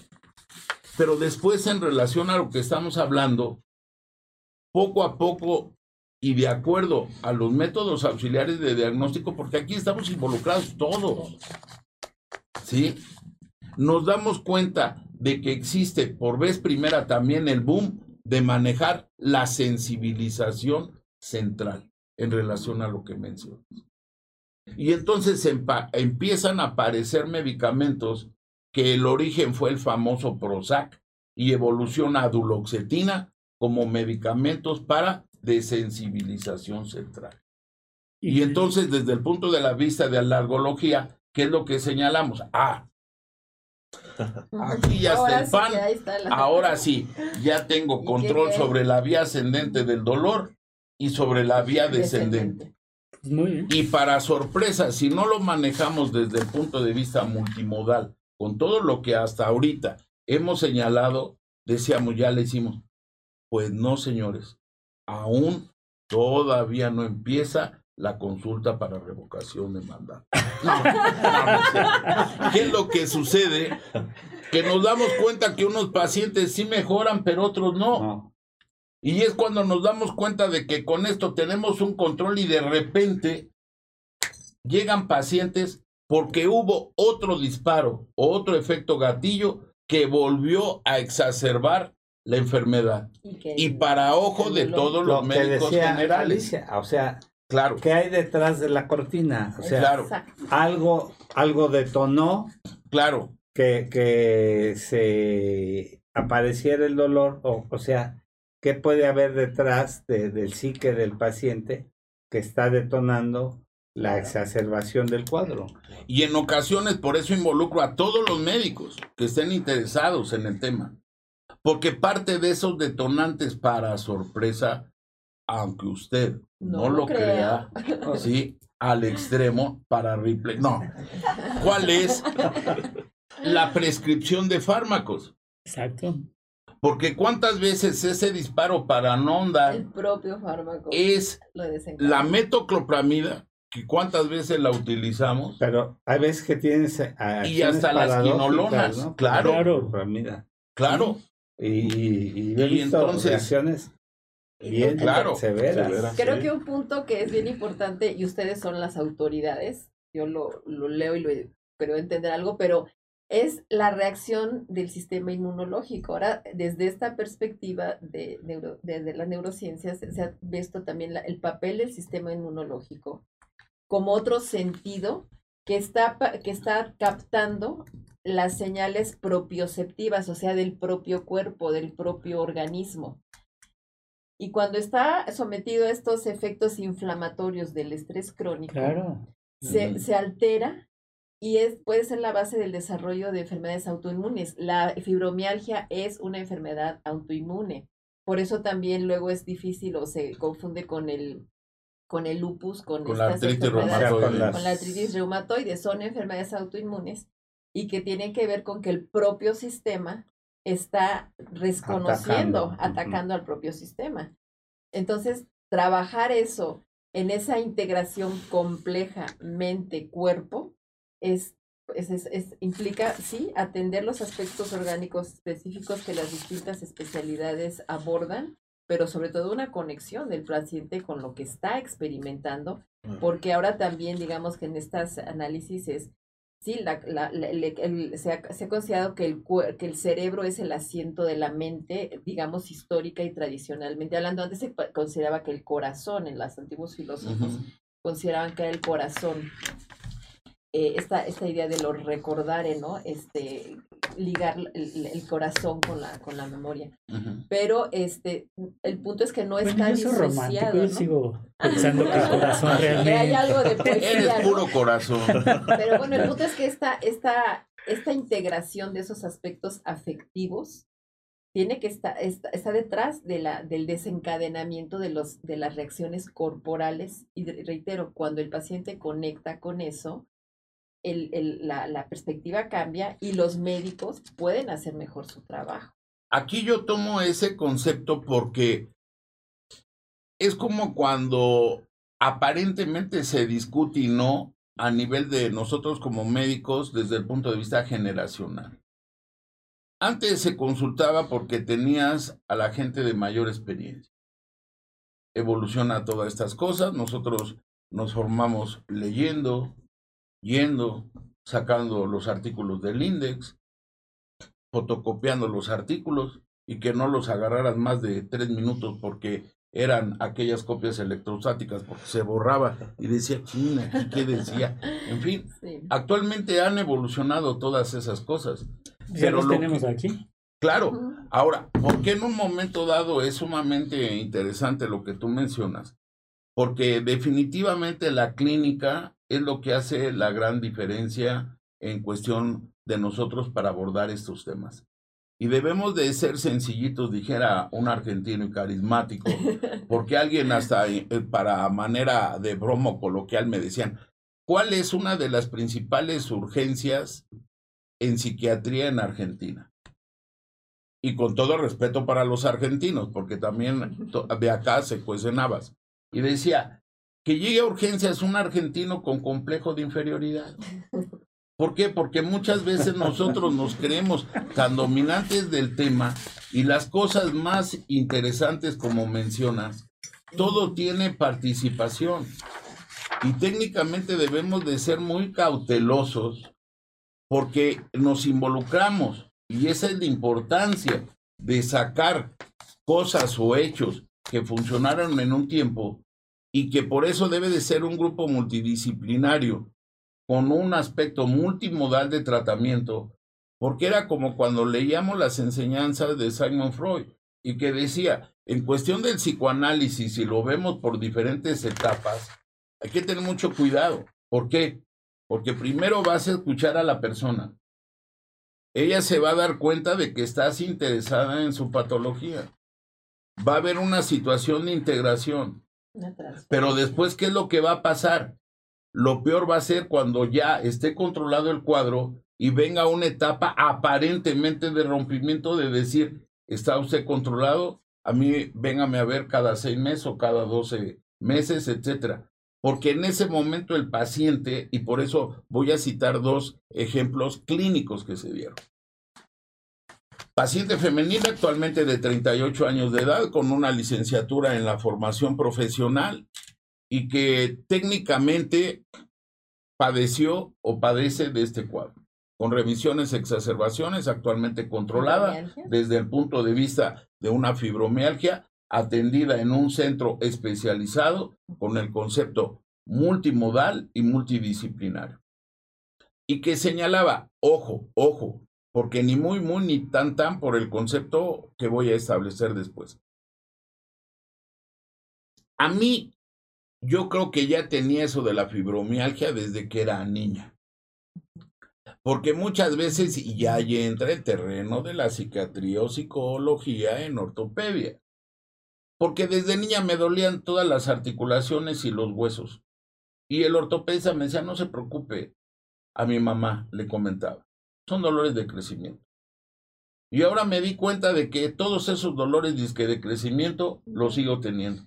Desde el punto de vista creíble, porque va también parte de lo que es la terapia. Sí, puede ser, no lo sé, porque vuelvo a ser repetitivo, en cada uno de nosotros está un investigador innato. Otro ejemplo, una paciente que en un momento dado, un nivel socioeconómico diferente, y que en un momento dado, por eso, ocasiona un desgaste económico muy importante, porque si no hay centros a nivel, y por eso insisto en el aspecto gubernamental y social, con una adecuada distribución de ingresos y costos para los aspectos que deberían de existir como en medicina social, ¿sí? Empieza a tener una mejoría. Se empieza, y por eso el aspecto de psicoconductual, una relación de pareja. Ella y su familia eran dueñas de varias fábricas de jabón en México, que no vamos a decir marca, porque después nos podemos echar de cabeza. Y ¿Qué es lo que sucede? Esta persona nada más iba por el aspecto económico de la relación una situación sumamente complicada, porque cuando hubo el rompimiento, todo lo que se había ganado en años, en un instante se echa a perder. Y por eso vuelvo a ser enfático. En la antigüedad, cuando yo, insisto, empezaba a embeberme en estos temas, uno de los personajes de la historia en nuestro país, que técnicamente señalaban que fue de las primeras que tuvo fibromialgia, fue Frida Kahlo. Mm. Pero cuando vemos la vida de Frida Kahlo y los accidentes y la frustración y, las fracturas de pelvis y de columna y demás, decía uno, pues es cómo no le va a gustar a esta mujer todo esto, su relación en un momento dado con nuestro tristemente o legendario pintor, con Trotsky, con la familia de Trotsky. Puta, todo un personaje Frida Kahlo que comía carne humana, que no comía carne humana, que empezaba que son terrenos que actualmente ya no se ven con tanto tabú como el aspecto de bisexual, de la libertad sexual de cada quien y sus tendencias y sus costumbres, y que yo al menos en aquel entonces, cuando tuve acceso a todo el expediente clínico de ella, decía, pues ¿cómo no le va a doler a esta mujer todo? si tiene problemas de fracturas de pelvis que evolucionaron a pseudoartrosis, en fin, lo, lo, plasmaba. Sí, sí, sí. E, ese es un personaje que, como bien señalas, cuando uno ve con detalle, y por eso el médico, independientemente de volver a nuestros principios, de que la medicina es un arte y una ciencia. Porque cuando ve uno sus obras, era la manifestación de los cuadros de dolor que ella estaba presentando y de las manifestaciones a nivel psicosocial que quería en un momento dado que la gente reflexionara. Por eso, vuelvo a ser repetitivo, este tipo de síndrome, patología, y que actualmente está catalogado como un proceso de sensibilización central, y no es de que manejemos el blog, si el que lo quiera manejar como fibromialgia, que lo maneje como fibromialgia. Si quiere manejar el síndrome de sensibilización central, que en ocasiones van de la mano con síndromes como de fatiga crónica y todo lo que tú quieras, ese es otro rollo. El chiste es de que nos enfoquemos en que si nos queremos aventar ese trompo a la uña, pues no lo aventemos. Y no estar con situaciones como ahorita de gente que hasta inclusive, no por extrapolar todo, de lo que sucede en Guerrero y que decimos, pues ¿cómo vamos a hacer responsable a alguien si el camión o el tráiler pues, no llevaba conductor? Exacto. No, pues entonces aquí cuál es el problema? Es que usted tiene problemas, pero échele ganas. ¿A qué nos vamos a arriesgar a nivel hasta institucional? Ok, doctor, ¿y dónde compro esas ganas? Sí, ¿dónde ¿En qué farmacia o lo que tú quieras? Creo, que, si me permite, doctor, es que creo que es bien, bien complicado, pero bien importante abordar el hecho de que también hay que educarnos como pacientes. Claro. Porque yo no quiero que me atienda, y sobre todo en las áreas quirúrgicas o en las áreas de ya una, donde hay intervenciones, pues a un paciente que se ponga triste como estoy yo y que tanta empatía este, lo haga que no, o sea, que, sí, si hay daños orgánicos y si hay afectaciones que hay que tratar. Se tratan. Pero cuando digo la, la parte de la complejidad es que digo, ustedes, particularmente los cirujanos, creo que sí deben de tener un momento en que tengan así la mente fría y puedan entrar al cuerpo y con toda esa maestría y con toda esa capacidad de, de generar una intervención quirúrgica, este, excelente, ¿no? Como, como debe de ser. Y eso lo hace la práctica de ver al paciente como cuerpo frío, así, o fríamente hablando, digamos, no, no, no porque sean cadáveres, sino fríamente hablando. Sí, el aspecto orgánico. Exactamente, el aspecto orgánico perfectamente, o como en alguna ocasión decía el doctor, como una máquina, como una maquinaria, e intervenirla. Pero que eso no disocie la, la, la, la parte humana, la parte afectiva, porque el punto es que están intrínsecamente vinculados. Pero creo que eso también lo debemos de reconocer los pacientes. Sí, claro. Entonces tampoco querer este, que, que se ponga conmigo a, a, tratar mis problemas personales un médico que está llamado a ver qué me está pasando porque se me están tapando las válvulas o porque tengo una isquemia o cosas por el estilo, ¿sí? Yo creo que sí sería bien importante que las instituciones médicas generaran sí, procesos psicoeducativos porque hay algo que han traído las, todo este campo de las neurociencias y las nuevas perspectivas en las áreas de la, de la psicoterapia es meter a las emociones en el campo clínico y es algo que casi les puedo asegurar que no lo trabajaron en su formación, como yo misma no lo trabajé en mi formación como psicoanalista, en la parte, digamos, como emocionales, entendidas orgánicamente hablando y en esta integración con los aspectos psíquicos pero pues esos están detrás de, los, de, la condición de salud de las personas.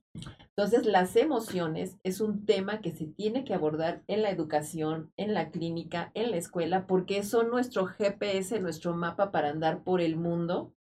Y si no lo sabemos manejar, si no sabemos entender qué me está diciendo mi cuerpo aquí, me siento temerosa, alterada, me está, alter, me está acelerando la, el, el ritmo cardíaco, me estoy poniendo con la piel de gallina, se me está, el tinnitus se me está yendo a todo lo que da, me está empezando a punzar. Esas señales lo están dando hablando, hablando de estados afectivos que no, que, que, que si yo misma no lo sé entender, pues muy probablemente el, el, el médico tampoco.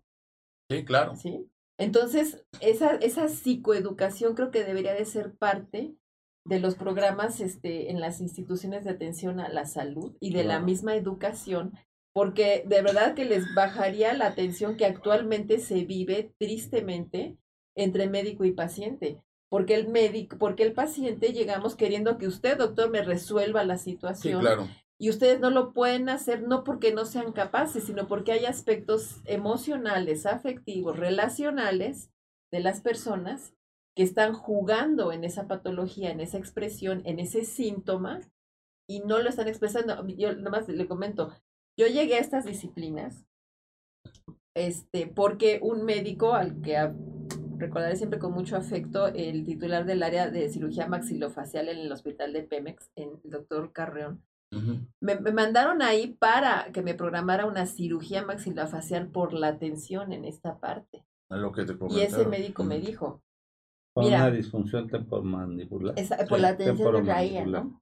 Y me dijo ese médico, mira, si hubieras venido hace ocho años, te, te, opero, porque traes todo el cuadro.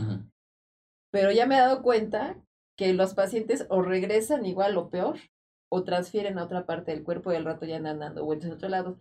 Me dio un libro que me acuerdo que se llamaba este, La metamedicina de el temas de yoga y, y, manejar esta Claudia Rainville, me acuerdo que era la, autora de este, de este libro.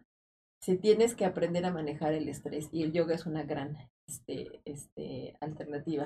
Y no me intervino, no tuve esa operación. Y así como esa, otras, porque ya, porque la, la máxima era la cirugía, ¿no? Eh, y, y, es aprender a gestionar el estrés, las emociones, aprender a, a entender el cuerpo. Venimos de una tradición que nos separa mente y cuerpo y se da mayor atención a la educación de las facultades cognitivas, a los aprendizajes y todo, pero desconectamos el cuerpo. Pareciera que son cuestiones desasociadas. Y creo que estas enfermedades, estos cuadros, están llamados a generar una, una visión más integradora que tenga la capacidad de ver la complejidad en el sentido de que son muchos los factores que intervienen y que implica una comprensión del propio paciente, de su condición humanamente hablando, y una capacidad empática del médico para también dimensionar esa parte. Ese es muy importante porque como todo en la vida es una corresponsabilidad. Exacto. Y esa es una de las circunstancias porque volviendo al tema hasta farmacológico, ahora que anda tan de moda los cannabinoides, los derivados del cáñamo, etcétera, etcétera, y entran a una alternativa, vamos, para el manejo integral, y aquí hasta quiero ser enfático, desde el punto de vista médico se ha evolucionado en lo que se señaló al inicio de esta charla, de que debemos de buscar los medicamentos más específicos, el menor número de medicamentos para su manejo y que en la actualidad precisamente son herramientas terapéuticas adecuadas porque volvemos a insistir, antes nos basábamos en la experiencia, evolucionó la evidencia, actualmente a lo que es el marco científico, sí, pero bajo todavía otro nivel ético y moral de que nadie tiene la verdad absoluta. Y que por eso es muy enfático lo que tú ahorita estás señalando, porque cuántos, hasta los que tenemos acceso a la academia, se formaron como nosotros, en que todavía llevábamos, ¿sí?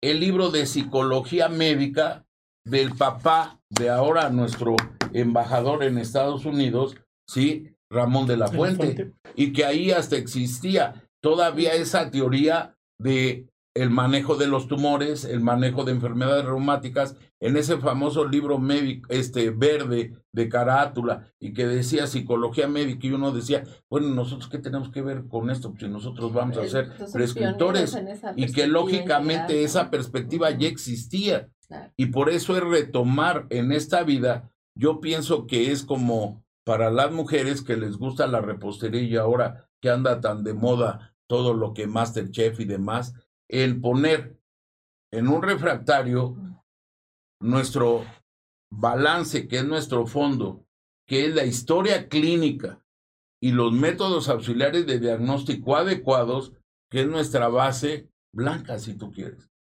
Pero después, a ver, pásame gelatina de piña, amarita, de naranja, de limón, y que empiezas a hacer un mosaico y que a final de cuentas, la ración que te corresponde de todos modos formó parte de un todo, pero que fue con la necesidad de satisfacer una necesidad que en este caso puedo haber sido tener hambre o darte un gusto, digerir un postre, y que aquí técnicamente para muchos alguien diría, es que esta entidad es una pesadilla, yo no me quiero meter en ella, no se metan, pero al menos como médicos tenemos la responsabilidad de que si podemos diagnosticarla, como bien mencionas, saberla diferir por el bien exactamente y canalizar adecuadamente a las instituciones que cada día más están integradas bajo el rubro de las neurociencias.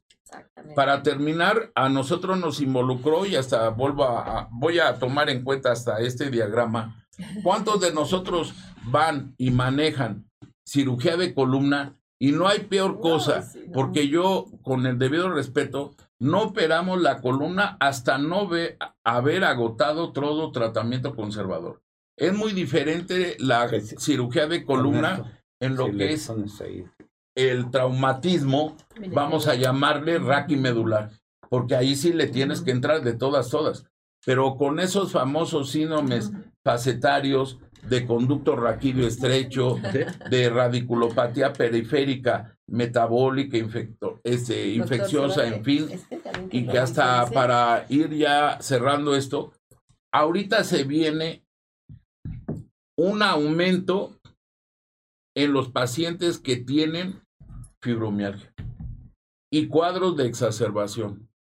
Porque una de las entidades, por eso no se tiene un conocimiento profundo de esta entidad, son los procesos virales. Y ahora con el famoso coronavirus, mucha gente que en un momento dado tiene algo de, deterioro cognitivo y de dolores que no se explica, con trastornos del sueño, etcétera, etcétera, van a ser ni muy, muy, ni tan, tan, ni sobrediagnosticar esta patología, pero mucho menos tenerla en un momento dado relegada. Ok, o relegada. Hay un buen de, hay un buen de preguntas, perdón, pero vamos a hacer una breve pausa y regresamos con las preguntas. ¿Les parece bien? Sí, muchísimas gracias. Me parece bien que entren los patronizadores. Patronizadores. ¿Quieres ser parte de Salud para Todos Radio? Contáctanos. Tenemos los mejores paquetes para ti. ¿Algún evento, congreso, seminario, producto o servicio que quieras difundir? Dinos y te asesoramos. WhatsApp y Telegram al 55 1242 3575 o visita www.zrproducciones.com.mx. Sé parte de la mejor mesa de médicos en la web.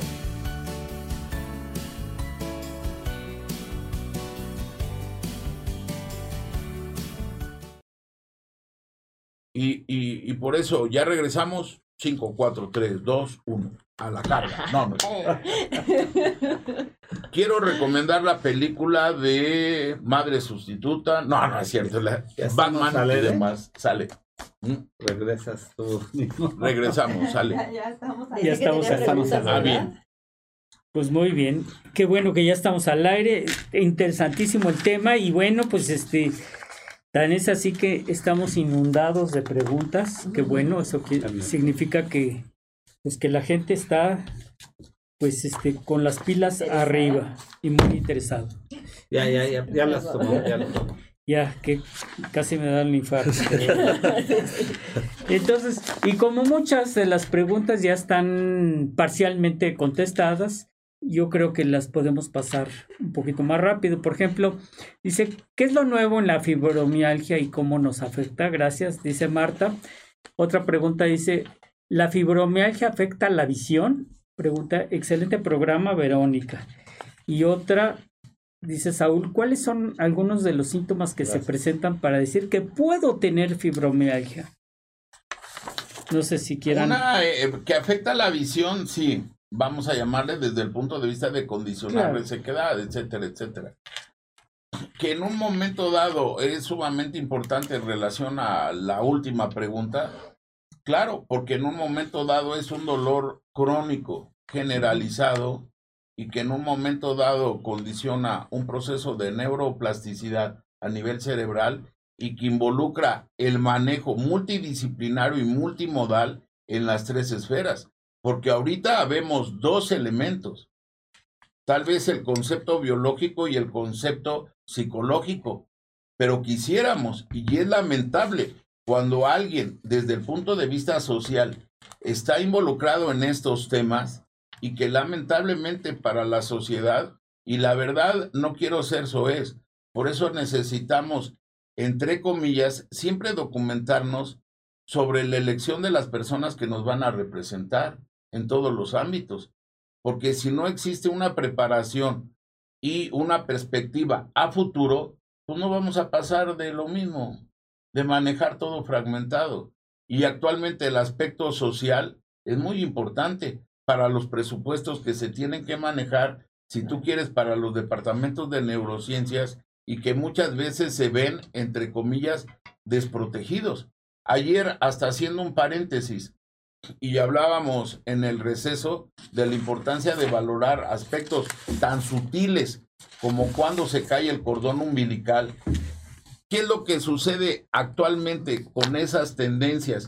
Dice de, entre comillas, medidas educatoides, que no es el término propio, pero yo lo digo para sobresaltarlo, que decían, ¿cómo podemos mejorar las fracturas por osteoporosis en la actualidad?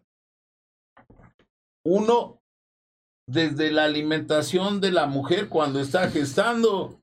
Sí, claro. Y desde el punto de vista, por eso, social, actualmente los niños en los colegios ya no tienen la materia ni la cátedra de educación físico de deportes. Pero ya les acaban de quitar la alimentación. Por eso es lo que te vuelvo a repetir. Y, y estamos con medidas tan tontas, nada más de decir, ok, no a los alimentos chatarra. No, ni los defiendo ni los excluyo. ¿Estás de acuerdo? Pero ¿qué es lo que sucede? Todo debe de ir bajo un factor de educación previo, porque es como tu área o la de todos. Cuando vemos personas mayores de 60 años, actualmente con eso de que quita el salero de la mesa, no sé, y eso que no es mi especialidad.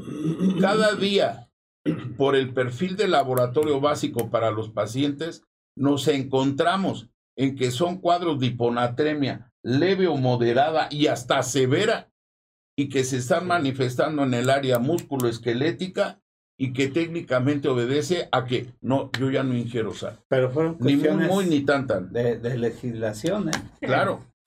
Y, mal llevadas, sin fundamento. Bien. Aquí, aquí hay una pregunta muy interesante. ¿Hay secuelas o algún padecimiento extra si tuve COVID y tengo fibromialgia? ¿Se ha comentado algo al respecto? Digo, para, para prevenirme, dice, gracias Manuel.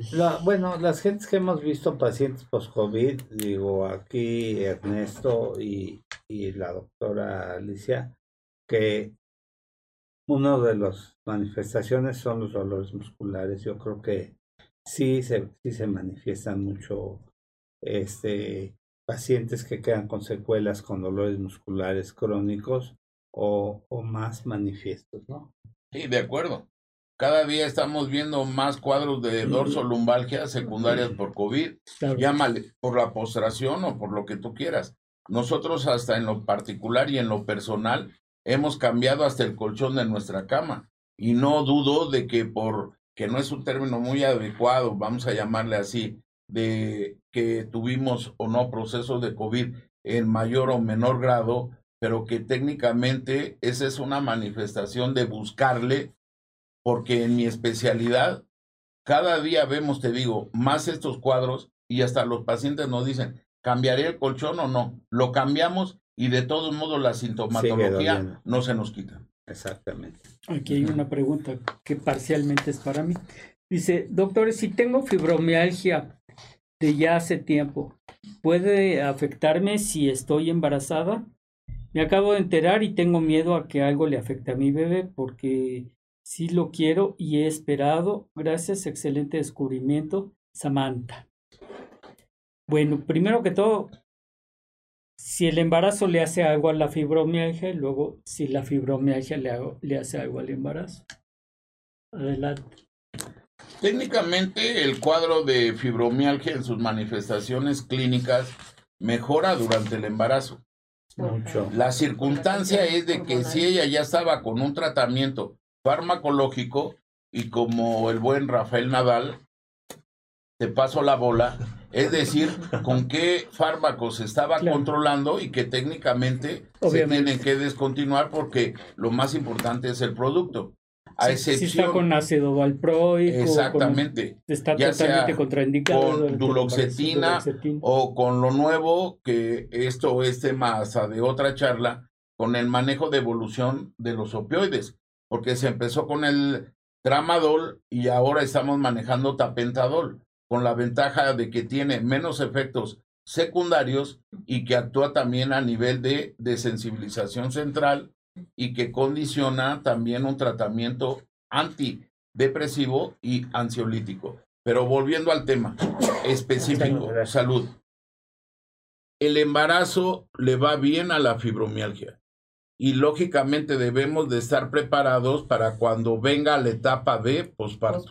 Nada más. Y en el aspecto que a ti concierne, no lo sé. Adelante. Hay, una cosa interesante, hay que hay una cosa interesante en el precisamente en la paciente embarazada. Al final del embarazo hay hormonas como la relaxina, hay hormonas como la oxitocina, que ayudan justamente a la fibromialgia. Pero ¿qué, ¿qué se ha visto en general? ¿Cuál es el panorama? Pues que la paciente en el posparto tiene una tendencia mayor a tener depresión posparto, tiene y durante el embarazo puede llegar a, exacerbar o puede llegar a tener exacerbaciones de cierto tipo de dolores. Entonces no es así, no es no va a ser un día de campo. Y hay datos, si está bien manejada, bien controlada la paciente, puede tener un embarazo sin ningún problema pero hay que tener cuidado precisamente con los fármacos, precisamente porque podemos tener un retardo en el crecimiento intrauterino, una ruptura prematura de, de, la fuente. Que casi siempre termina necesaria, ¿no? No necesariamente. El hecho de que la paciente tenga fibromialgia no necesariamente condiciona una cesárea, pero sí se ha observado que el, en el trabajo de parto puede, puede llegar a ser el dolor mayor en este tipo de pacientes. Puede llegar a ser, o sea, no hay, o sea, no puedo, no puedo ser categórico al decir todas las pacientes que tienen fibromialgia y están embarazadas tienen esto. Pero sí, sí, yo estoy hablando en base a, a lo que se ha visto más o menos, ¿no? Aquí es interesante y le voy a dar ahora la bola a la doctora. ¿Por qué? Porque en un embarazo hay una cuestión por la cual todos, todos, yo pienso que hemos pasado. Nadie nos enseña a ser padres. Así es. Y nadie nos enseña a manejarnos en un aspecto tan importante y tan crucial en la vida como es tener a una persona que nos va a dar la posibilidad de trascender a través o por medio de un hijo hablándolo desde otro punto de vista. En este tema tan particular, así como nosotros nos preparamos o preparamos a las mujeres con los famosos ejercicios que nos pueden ayudar o, pueden ayudar a los ginecólogos en el trabajo de parto, es sumamente importante. Y te voy a dar la palabra porque en toda entidad patológica debe de existir actualmente la mancuerna entre lo que es lo biológico u orgánico y lo psicológico. Porque si no unimos fuerzas, ¿cómo lo vamos a hacer trascendente a nivel social? Y la psicoterapia alrededor del embarazo y trabajo del parto es sumamente importante. Así es. Claro, yo, yo en ese sentido lo que recomendaría a la paciente es que ponga su énfasis mental y emocionalmente en el trabajo, como bien dice, tan trascendente que está haciendo y en la convicción de que su cuerpo, su mente y todo lo que es está capacitado para eso. Creo que, este, que no está transitando una patología, que está transitando un, un proceso normal, un proceso de continuación. El embarazo no es una enfermedad. No es una enfermedad el embarazo. Exactamente, y que, y, que, y que tenga esa capacidad de identificar sus estados emocionales que le pueden causar alguna tensión, alguna ansiedad, y los trabaje con técnicas de relajación, con manejo de la respiración, con manejo de la calma, de la actividad psíquica, y le recomiendo mucho la práctica del mindfulness específicamente, porque eso va a ayudarle a tener una mejor conexión anímica y orgánica con su bebé y le va a permitir que precisamente toda esta toda esta respuesta física hormonal que está teniendo, porque en el cuerpo de las mujeres es toda una transformación, o sea, dejamos de, de, tenemos, estamos habitando, estamos construyendo una nueva vida y eso implica un cambio y procesos muy profundos y muy trascendentes, pues que ponga en su, en su, en su convicción que está con la mejor capacitación para hacerlo, que su cuerpo puede responder y que posteriormente pues le dé todo ese seguimiento y todo ese apoyo necesario porque es un trabajo que, eh, que cargándose tanto en el cuerpo de la mujer, en realidad la crianza es una, es una, es un trabajo social, porque somos seres sociales y los chicos y los bebés y los otros nos armamos en nuestras capacidades cognitivas y de desarrollo en la interacción.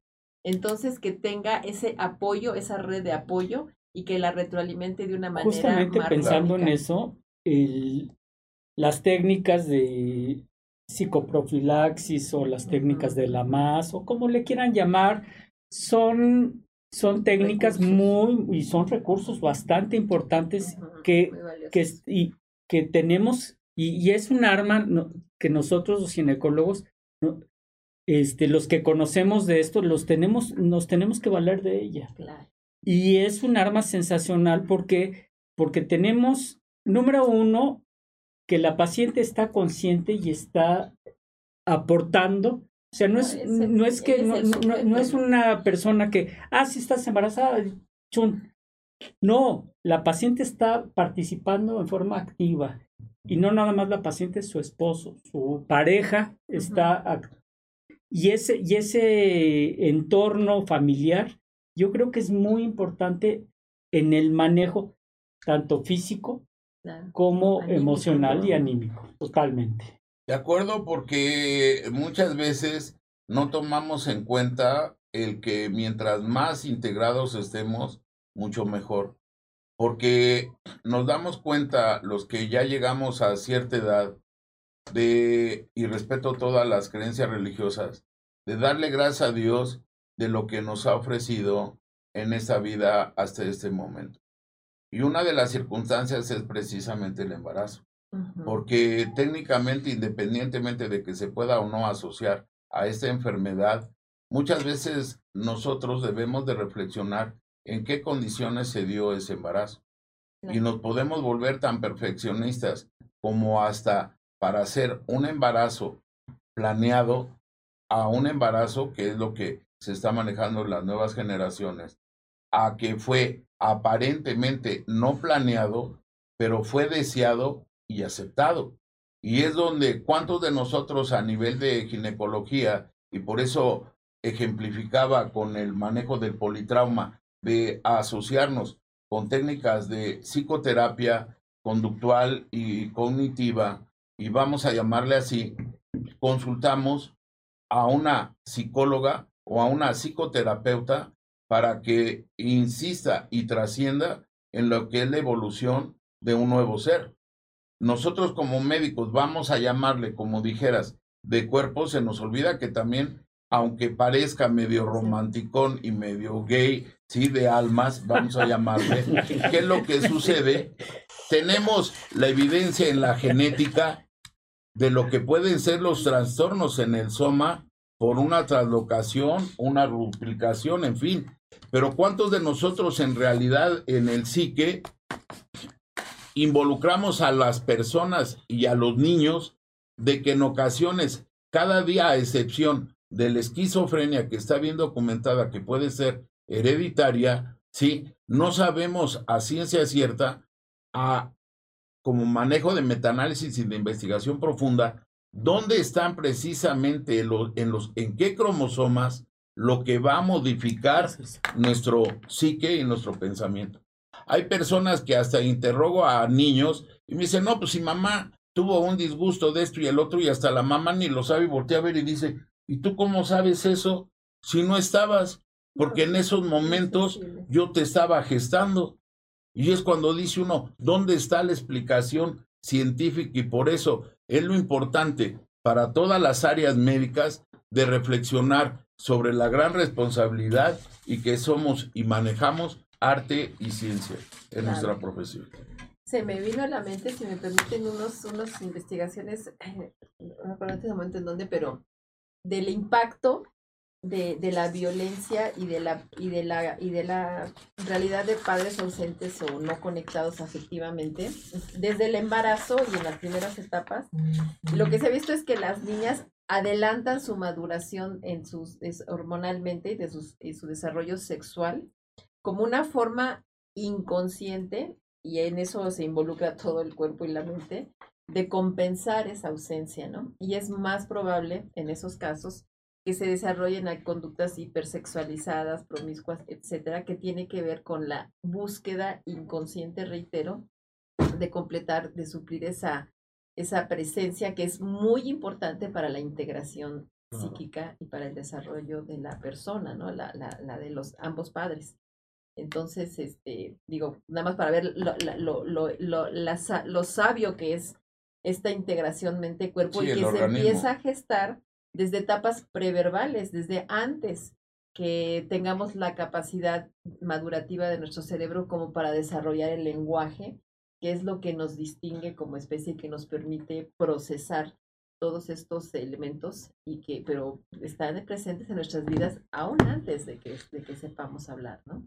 Estamos en áreas médicas y cuántas veces consultamos o nos basamos a una psicoterapia durante el embarazo a sabiendas de que una de las entidades o entre comillas perfiles de psicosis durante el embarazo es precisamente en las médicas. ¿Por qué? Porque les viene el aspecto luego, luego de decir, claro, mi hijo va a venir bien o hija, estará sano y lógicamente eso, vuelvo a insistir, trae y que cualquiera diría que tiene que ver con el tema de hoy, un cuadro de trastorno del sueño, contractura refleja y en un momento dado manifestación o no de dolor. ¿Algo más? Pues hay muchísimas, muchísimas. que de hecho se las di Ernesto para, para que después las podamos responder. exacto. Pues más, más que excelente ponencia, esto nos va a dar la oportunidad de, de volverte a invitar a... Y de que se quedó mucho en el tintero. se quedó mucho en el tintero. Muchísimo. estuvo eh, la respuesta de la audiencia arriba siempre. Se volcó. Quiere, quiere, decir que, que fue un tema muy esperado, muy solicitado por la audiencia.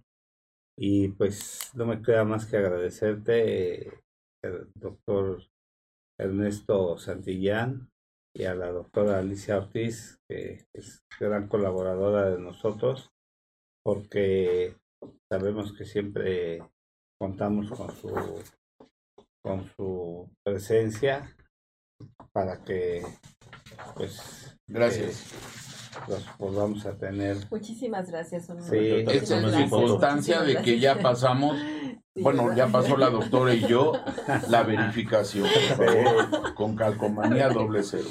Les agradecemos. Muchas gracias, y bueno, mis compañeros, al doctor Jaime Kleiman y a Ernesto Santillán, este, que me hayan ayudado a conducir aquí este programa, a nuestra productora Sai. Mucha gente nueva. Alex y a las todas las gentes que nos hacen favor de escucharnos, que tengan un excelente día y un mejor fin de semana. A Rita, que nos apoya ahí atrás en, eh, como secretaria de aquí del Centro de Investigación y Desarrollo. Y pues a toda la gente que nos hace favor de escucharnos. Muchas gracias. Gracias. A todos. Ante todo esto es un trabajo de equipo. Gracias. Muchas gracias. ¿Quieres ser parte de Salud para Todos Radio? Contáctanos. Tenemos los mejores paquetes para ti. ¿Algún evento, congreso, seminario, producto o servicio que quieras difundir? Dinos y te asesoramos. WhatsApp y Telegram al 55 1242 3575 o visita www.zrproducciones.com.mx. Sé parte de la mejor mesa de médicos en la web.